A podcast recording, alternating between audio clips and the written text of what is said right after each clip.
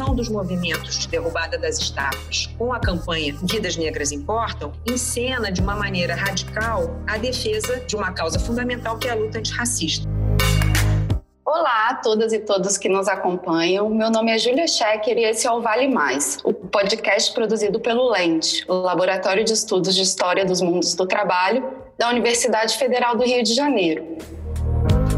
No último mês, protestos antirracistas iniciados nos Estados Unidos têm sacudido o mundo. Eles levantam debates sobre desigualdades sociais e raciais, sobre violência policial mas também sobre o papel da história e da memória em sociedades marcadas pelo colonialismo e pelo racismo estrutural. Em particular, a derrubada de estátuas de escravocratas e o ataque a outros símbolos públicos que remetem ao racismo e à dominação colonial surpreendeu a muitos e tem gerado intensas discussões na imprensa e nas redes sociais. Para refletir sobre essas questões, à luz das relações entre memória, patrimônio e história do trabalho, nosso podcast de hoje recebe a historiadora e antropóloga Luciana Raimo.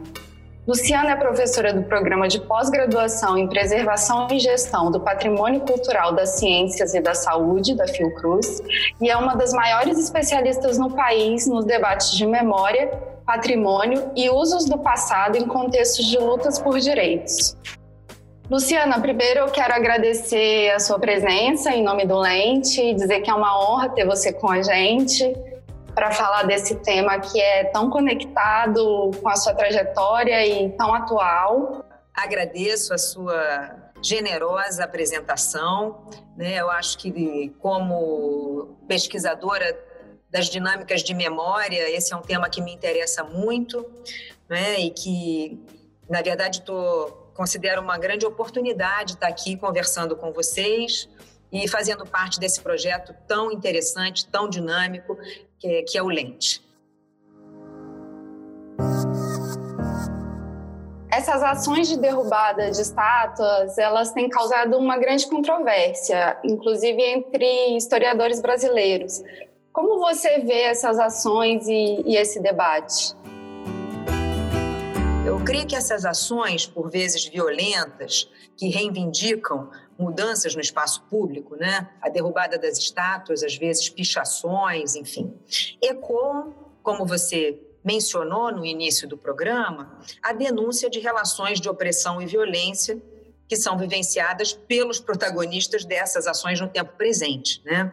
A gente está falando eh, de violências como assassinato sistemático de negros, o extermínio de povos indígenas. Né? Estamos falando de vidas que são historicamente negligenciadas eh, em vários contextos nacionais. A pandemia escancarou né, essa realidade, na medida em que as vítimas fatais do Covid-19 se localizam, em sua maioria, nesses grupos socialmente mais vulneráveis.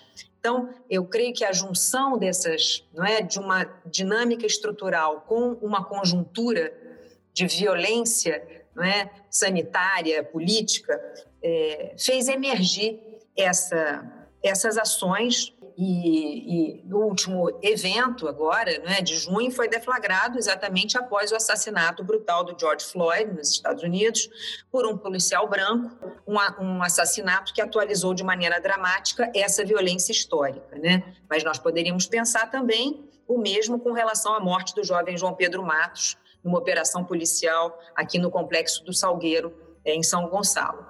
Nesse sentido, a articulação dos movimentos de derrubada das estátuas com a campanha Vidas Negras Importam encena de uma maneira radical a defesa exatamente de uma causa fundamental que é a luta antirracista e levanta um debate que eu considero mais do que oportuno sobre o trabalho de memória que resultou na homenagem a determinados vultos da história e no silenciamento de outros vultos, né? Então, quem são os personagens homenageados no espaço público? Quem se sente representado por esses personagens? Né? Quem decide sobre essas homenagens? São todas questões que emergiram é, após esse, esse, essas ações que você menciona, mas que, enfim, também não emergiram pela primeira vez agora. Né? Talvez nos últimos 20 anos a gente tenha várias, vários eventos. É, ligados a passados traumáticos, né, vários eventos que a gente poderia identificar na chave assim, de uma iconoclastia, que remetem a, a debates sobre trabalhos de memória. Então, me parece muito salutar até que monumentos que homenageiam figuras opressoras e violentas, como é o caso de mercadores de africanos escravizados, que esses monumentos sejam deslocados, ressignificados, confrontados, né? já que a presença dessas figuras em espaços públicos ofende grandes contingentes de pessoas identificadas com a denúncia do racismo e das desigualdades. E eu acho que também essas ações elas encerram um tipo de pedagogia mais ampla, porque elas detonam debates e processos de tomada de posição. Eu, eu li uma, um pequeno texto do Boaventura de Souza Santos, que foi publicado no Público, né, naquele jornal público, com o título As Estátuas do Nosso Descontentamento. E eu achei esse texto muito. Ele é sintético, mas ele é muito potente. E ele fala mais ou menos isso: que as estátuas que dão um salto do passado e se oferecem ao diálogo hoje, elas estão sendo contestadas porque elas representam contas que não foram saudadas, injustiças que não foram reparadas. Se é tão forte o movimento atual de contestação às estátuas, isso deve-se à continuidade no presente do poder que no passado originou as destruições e as injustiças das quais as estátuas são involuntárias testemunhas. Né? Então, o que, que ele diz? O que, que é esse poder hoje? E ele resume, no contexto europeu e eurodescendente, esse poder é o capitalismo, o colonialismo e o patriarcado, três formas de poder articuladas que dominam há quase seis séculos. Ele termina com né, uma forma interessante. Ele diz: se, não, se nada disso fosse parte do nosso presente, as estátuas estariam sossegadas e entregues às pombas. Ou, eu diria, elas estariam já uh, removidas, já teriam sido removidas, ressignificadas, deslocadas. Né? Agora, com relação às controvérsias que você menciona, né, levantadas por essas ações, eu acho que as críticas à, à destruição das estátuas, ainda que elas possam levantar algumas preocupações legítimas, não é? o patrimônio, etc., elas não articulam para mim argumentos que são muito convincentes. O argumento do anacronismo me parece bastante frágil, né? Dizer que o comércio de pessoas escravizadas era permitido em tal ou tal período e, portanto, não pode ser julgado pelas lentes de hoje, me parece uma forma de justificar não é essa, essa atividade no passado me parece bastante contestável isso a gente poderia falar sobre outros outros eventos da história é, como o nazismo por exemplo as figuras que homenagearam o, o, o nazismo né após a segunda guerra elas foram retiradas elas foram objeto de, de enfim, de ações, às vezes, inclusive violentas, no, no pós-guerra. Então, esse, esse argumento do anacronismo me parece bastante frágil. Né? Dizer que o comércio de pessoas escravizadas era permitido em tal ou tal período e, portanto, não pode ser julgado pelas lentes de hoje, não torna essa atividade menos vil.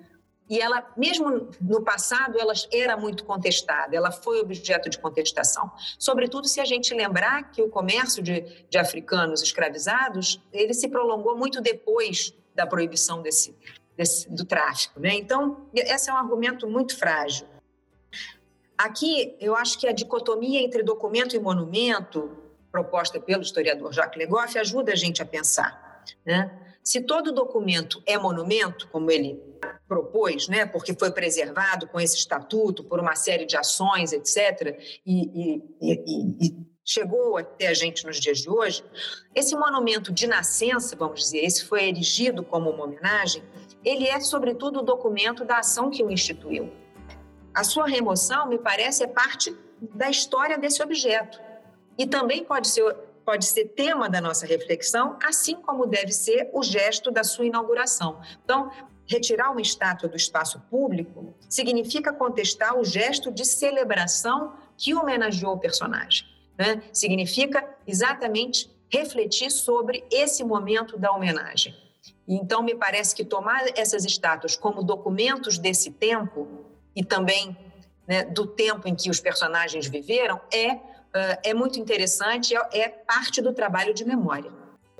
Outro argumento dessas controvérsias recentes sugere que a destruição das estátuas promove o apagamento da história, né? mas isso pode ser exatamente historicamente contestado, né? Já que, como eu falei, né, a destruição de símbolos nazistas após o fim da Segunda Guerra, a derrubada da estátua do Stalin, etc., e uma série de outras eh, de outros gestos não apagaram as histórias, nesse caso, por exemplo, do nazismo, do stalinismo, né? Na verdade, a discussão aqui não se trata de apagar a história ou apagar o passado. O gesto de derrubada das estátuas é um debate no campo da memória. O passado não pode ser apagado por esses gestos, né? Mas são exatamente esses processos de elaboração do passado que são colocados em escrutínio, que são uh, debatidos e às vezes uh, confrontados de maneira violenta. Eu diria que para reforçar o meu ponto de que eu acho que é salutar que esse debate aconteça, eu chamo a atenção também né, para o fato de que a gente discutiu muito mais história no, no, último mês do que talvez a gente tenha discutido em muito tempo. Não é? Mais do que isso, eu acho que essa discussão não ficou restrita aos especialistas, aos historiadores né, e aos profissionais do patrimônio. Ela foi repercutida, efeitos no, no sentido de uma publicização do debate, de uma democratização do debate, são efeitos no sentido da tomada de posição de determinadas instituições ou poderes eh, municipais, etc., de finalmente eh, repercutir ou levar em consideração demandas que são, eh, às vezes, já de muito tempo, né, com relação a essa a, a presença dessas estátuas, né? Levando e é claro que a gente sempre tem que lembrar que eh, os efeitos desse processo não devem ficar nas estátuas, né? E nos símbolos, mas eh, esse é um movimento que deve nos levar a discutir o racismo, a desigualdade, a opressão, né? Em todas as suas formas. Então mas eu acho que acionar esse debate por meio, né, talvez, da derrubada das estátuas, isso é uma entrada é, interessante e provocadora. Eu acho que é muito bom que tenha ocorrido. Bom, para quem se interessou, é, o artigo que a professora menciona do Boaventura está na descrição do podcast. Luciana, mas a derrubada da estátua do traficante de escravos Edward Colston no dia 7 de junho em Bristol, na Inglaterra, de certa forma se tornou um caso emblemático também. E acho que talvez pode, possa nos ajudar a relacionar essa ideia de dever de memória com, com debate. Será que você pode explicar para gente um pouco esse conceito, pensando nesse caso específico do Colston? Eu acho, Júlia, que eu, essa, essa noção, né, o dever de memória, com a qual eu trabalhei, ao, ao, trabalho já há algum tempo, ela é um, uma categoria que nos ajuda muito a pensar nesses eventos. Eu acho que de, de fato se trata disso, né? de, um, de uma demanda né, do respeito a um dever de memória com relação a determinados passados. Né? Então, para responder mais diretamente a sua pergunta, o que, que é esse conceito, né, ele, ele implica a ideia de que há uma obrigação em relação a determinados passados, né? quer dizer, um dever de lembrá-los. Essa é uma obrigação que ela diz respeito ao Estado, né? porque existe um, uma demanda que também é de reconhecimento por parte do Estado, mas é uma demanda que busca implicar a sociedade de uma maneira mais ampla, né? numa obrigação de lembrar e, uh, ou seja, o não esquecimento, enfim, o não apagamento está embutido nessa ideia, mas, para além disso, Uh, eu acho que existe uma dimensão de que essa lembrança ritualizada, compartilhada, é uma forma de reparação em relação ao sofrimento de comunidades que vivenciaram esse passado ou que herdaram essa memória. Né? Não necessariamente foram passados vivenciados diretamente, mas são memórias carregadas né, pelas populações que descenderam desses, desses grupos originários que sofreram essas violências. Então, eu acho sim que a, a derrubada da estada do Colston pode ser lida como uma ação que remete ao dever de memória, se a gente entende que ela denuncia o, o silenciamento da sociedade de Bristol, né, da sociedade britânica de maneira geral, com relação ao passado escravista e colonial britânico, é, e com relação à memória desse passado portada pela comunidade negra hoje. O dever de lembrar, então, implica a assunção de uma dívida histórica com relação às populações que compartilham essa memória. Então, a ideia do dever de memória, eu acho que são essas duas dimensões. É também importante lembrar que essa estátua já vinha sendo objeto de controvérsias há muitos anos né, na cidade de Bristol.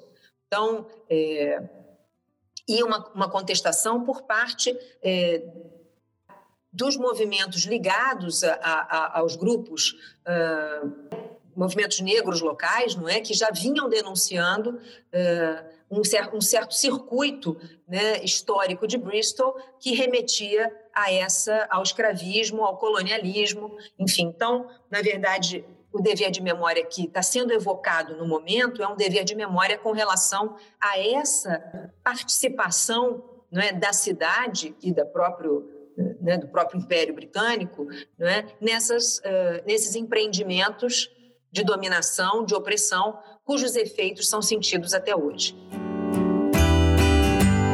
Em diálogo com isso que você trouxe, é, as chamadas lutas por, por, reconhecimento de diversos grupos sociais, elas têm tido um impacto forte nos debates políticos e na própria conformação dos movimentos sociais. Como você relaciona essas demandas com, com as discussões em torno da memória? essas conexões são, são diretas, né, Júlia? Porque grupos que passam a se definir a partir de novas categorias, para as quais eles vão buscar reconhecimento, sejam elas categorias étnicas, categorias de gênero, grupos que passam a se definir a partir de, de novas identidades né, políticas, também buscam afirmar novas memórias, né? novas também, mais uma vez, entre aspas. Né? Memórias que foram uh, silenciadas ou que foram uh, subalternizadas né? nos discursos, nas narrativas históricas canônicas, enfim. Então, uh, ao, ao emergirem na cena social, afirmando essas identidades, os grupos evocam uma memória para a qual eles também buscam reconhecimento. É, e como é que esse reconhecimento pode se dar? em maior espaço no discurso histórico, né, a partir de uma revisão das interpretações sobre o passado, né, uma maior presença em livros e manuais escolares, a inclusão de outros marcos no calendário oficial de comemorações, a patrimonialização de outros territórios, de outros saberes, de outros ícones, de outros ritos, né, como parte do patrimônio nacional. Então, essas lutas por reconhecimento, elas acionam fundamentalmente é, à memória e demandas né, relacionadas à memória, porque a conexão entre identidade, memória, patrimônio, ela é muito estreita. No Brasil, né, um, um, essas lutas por reconhecimento tiveram um, um momento muito importante na, no período da redemocratização brasileira, né, nos anos 80, ecoando lutas que já vinham desde os anos 70, mas os anos 80 foram anos muito eh, emblemáticos não é, dessas lutas. Eu, eu lembro rapidamente aqui o, marco dessas lutas no, no que diz respeito à, à, memória e ao patrimônio afrodescendente, né, que em 1984 a gente teve o tombamento, o primeiro tombamento de um terreiro de candomblé, né, que é o terreiro da Casa Branca, em Salvador, que foi considerado patrimônio histórico e cultural em 1984. A gente teve em 1986 o tombamento da Serra da Barriga, região em que se localizou o Quilombo dos Palmares, não é? um símbolo da resistência dos, dos, povos escravizados, foi, foi tombado como sítio histórico em 86. Então, vejam, é, essa, essas demandas por reconhecimento dos grupos, não é? Do, dos grupos afrodescendentes, por reconhecimento do próprio movimento negro, evocam a memória não é? e a, a tradição, a memória e o passado desses grupos e as demandas por patrimonialização, elas são consequência mesmo, né? Elas são parte das lutas por reconhecimento dos próprios grupos. Nós estamos vivendo agora um momento muito adverso, né? Onde essas conquistas, o, respeito a essas identidades vem sendo uh, direta e, e, incessantemente solapado, não é? Contestado uh, pelo governo federal, né? E, e o que a gente assiste é uma, uma um enfrentamento, né, uma contestação da própria Constituição de 1988, né, que vem sendo aí objeto de uma série de descaracterizações e de e de ações né, de revisão, enfim. Mas a gente não pode esquecer que um momento crucial né, dessa revisão da memória nacional aconteceu é, nesses anos e a, a Constituição de 88 foi um instrumento muito importante, né, porque ela tornou ela deu, ela tornou norma jurídica o que era né, uma perspectiva crítica em relação ao passado brasileiro. Né? No caso indígena, a gente sabe, a Constituição, além de reconhecer o direito à terra dessas populações originárias, invocou uh, em vários pontos né, uma perspectiva, ela mudou em vários pontos uma perspectiva uh, em relação a, a, a, relação do índio com a nacionalidade brasileira. Né? Ao invés de conceber o índio como uma identidade em transição para a civilização, como acontecia até então, a Constituição de 88 ela reconhece o direito uh, dos grupos indígenas de permanecerem, de, o direito à identidade desses grupos, de permanecerem indígenas, assegurando o respeito à sua organização social, à sua língua, né, às suas tradições, à sua religião. O que tem um efeito é, importantíssimo na elaboração de políticas públicas voltadas para essas populações. Então, quando a gente fala de direito à memória, a gente não está falando apenas né, de apenas também entre aspas de celebrações ou até mesmo do ensino de história a gente está falando de um reconhecimento que tem efeitos e repercute não é Nas, em políticas públicas o caso indígena por exemplo toda a discussão sobre educação e saúde indígenas ela, ela foi consequência desse reconhecimento, né? do reconhecimento dessas identidades e do seu direito à, à sua memória e às suas tradições. Então, vejam, essas lutas por reconhecimento, elas são uh, lutas que, de uma maneira aí muito evidente, não é? elas evocam uh, mudanças efetivas nas dinâmicas sociais do presente. Né? Então, são lutas por memória, mas elas são lutas fundamentalmente por direitos no tempo presente. Luciana, você mencionou essa busca por democratização da história nos anos 1970 e 80 e um pouco sobre a Constituinte. Você vê continuidades e, e mudanças nessa, nessa busca entre aquele período e o atual? Há continuidades e há mudanças, não é, Júlia? É, no sentido, se a gente pensar é, o tema da democratização da história, no sentido da produção de narrativas, né, de uma história mais plural, não é? mais atenta às lutas históricas de grupos sociais historicamente é, subalternizados, alijados dessas narrativas mais consagradas pela historiografia tradicional, a gente pode ver aproximações entre esses dois momentos. Né? Eu acho que hoje também, quando a gente é, evoca né, esses passados silenciados por meio dessas homenagens, dessas estátuas, etc., a gente está dizendo, né, os grupos estão dizendo, é, que outras histórias, outras narrativas e outras memórias foram negadas, não é? Ou foram secundarizadas é, por uma narrativa única, né? E a gente já aprendeu o perigo das histórias únicas. É, então, eu acho que, num certo sentido, eu acho que está em jogo hoje, como esteve lá nos anos 70, é, nos primórdios, inclusive, da, da história oral, né, a produção de discursos históricos por outros atores sociais, não apenas aqui os, os acadêmicos. Né? Então, você tem não só uma, uma demanda por histórias mais plurais, mas também por histórias feitas por outros atores sociais, né? Outras outras narrativas que circulem, né? A gente pode aproximar isso da discussão contemporânea sobre história pública, por exemplo.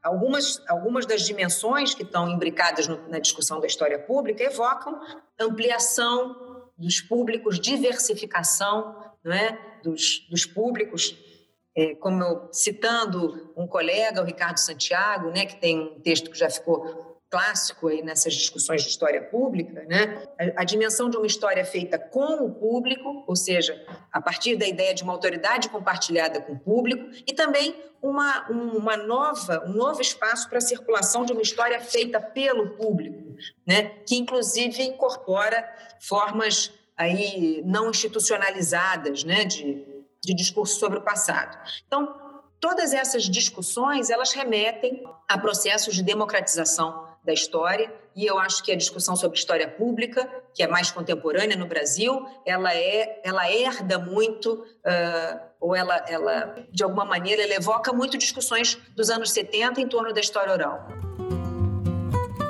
Eu acho que o tema das estátuas ele remete também a uma outra dimensão né, do público que, que tem exatamente a ver com o espaço público. Então, o espaço público ele é embora a gente possa muitas vezes passar pelas estátuas, pelas placas, etc., sem se dar conta de que passados são evocados, é, se a gente pensa numa democratização dos discursos sobre o passado, essas questões vêm à tona. Né? Essas questões vêm à tona e se tornam é, objetos de disputa no presente. Quando a gente fala de memória, a gente está sempre falando né, de, um, de um lugar de confronto, de um lugar de disputas. Então, é, eu acho que sim, que a democratização da história, que não é um fenômeno de hoje, como você bem lembrou, ele já se manifestou de várias formas ao longo dos últimos das últimas décadas, não é? Mas ela se recoloca nesse momento é, a partir desse debate com relação às estátuas.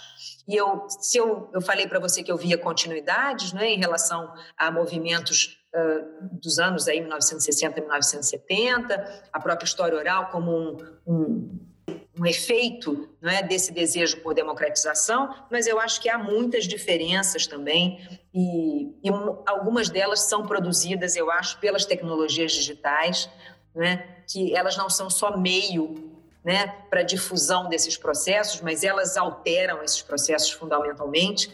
Né?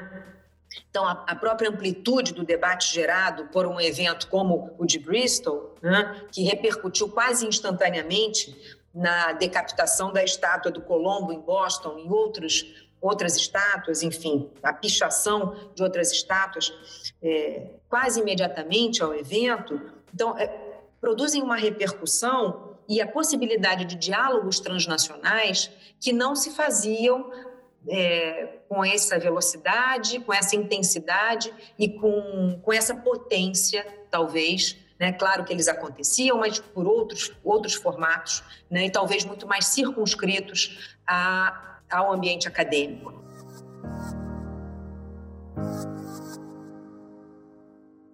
É, Luciana, e como você vê particularmente os mundos do trabalho e as trabalhadoras e trabalhadores nessa discussão?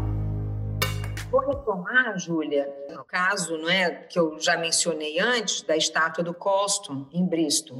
Essa história é interessante também porque ela, ela encena de maneira muito clara os três tempos dos monumentos é o tempo histórico em que o personagem viveu, o tempo em que o monumento foi inaugurado, o tempo presente. Né? No caso do Colston, a distância entre o primeiro tempo e o segundo tempo é muito grande né, já que a estátua foi erigida mais de 170 anos depois da morte do Colston, né, é, ou seja, já num outro contexto né, histórico, porque alguns homens da burguesia local de Bristol queriam uh, encontrar um ídolo, um personagem que fosse, enfim, que pudesse representar valores que eles uh, queriam projetar naquele momento, né? Então, a gente pode falar um pouco mais disso, mas na verdade, a projeção desses valores, que eram valores ligados ao paternalismo, à filantropia, ao assistencialismo, né? porque Colston uh, havia enriquecido né, como comerciante, é, diretamente envolvido na escravização de dezenas de milhares de africanos, mas ele foi também um filantropo na cidade, ele criou escolas, igrejas, enfim. E com a projeção dessa imagem do Colston 170 anos depois, a projeção, a imagem que se projetou foi uma imagem ascética, né? A ideia, o, trabalho, a forma como ele fez a fortuna não vem à tona, é obscurecida, né? E o que vem à tona é essa dimensão filantrópica, né? E por quê? A questão, a pergunta é por que erigir uma, uma estátua Colston 170 anos depois né, da sua morte? Isso tem a ver exatamente com esse tempo da homenagem. O que chama atenção nesse caso é o momento em que essa homenagem foi, foi feita, né? ou seja, já no final do século XIX, nos anos. E por que ela foi feita nesse momento? Né? No final do século XIX, 1800 e, nos anos 1890, já é, estava claro, né, lá na cidade de Bristol, que havia uma classe trabalhadora em expansão e inquieta, não é, reivindicando melhores condições de vida. Ou seja, havia naquele momento uma demanda, né, uma politização né, do, da opressão que vivia a classe trabalhadora naquele contexto, e a, a, edificação da estátua foi uma tentativa de reafirmar exatamente valores ligados ao paternalismo, à benevolência, digamos, estou colocando aqui entre aspas e estou dizendo, né, porque é um podcast, eu preciso explicitar as aspas, né, uma benevolência diante da agitação de trabalhadores é, que demandavam melhores condições de vida. O que é importante, e para retomar o tema do dever de memória, é que a, a, a memória da ação desse, é, desse comerciante de africanos escravizados, ela é completamente silenciada é? E o que vem à tona é essa imagem do filantropo, que ainda por cima tinha a intenção de, de alguma maneira, silenciar as lutas políticas daquele tempo, que era né, o, o final do 19. Né?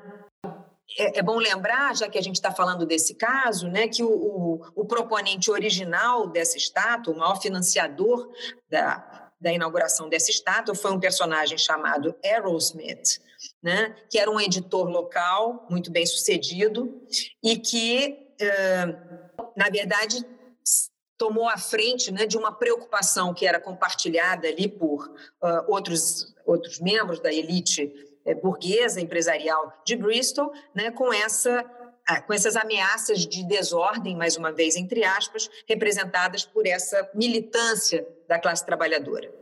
Ali você vê uma, ali existe uma dinâmica político-memorial que é, que é muito interessante, que conecta de forma muito direta essas, essa, essas lutas. Não é? Eu não sei dizer se a, se a memória das lutas uh, operárias, ela ficou tão silenciada como a memória do comércio uh, de africanos escravizados, né? Isso ao longo do século XX, eu digo, naquele contexto histórico.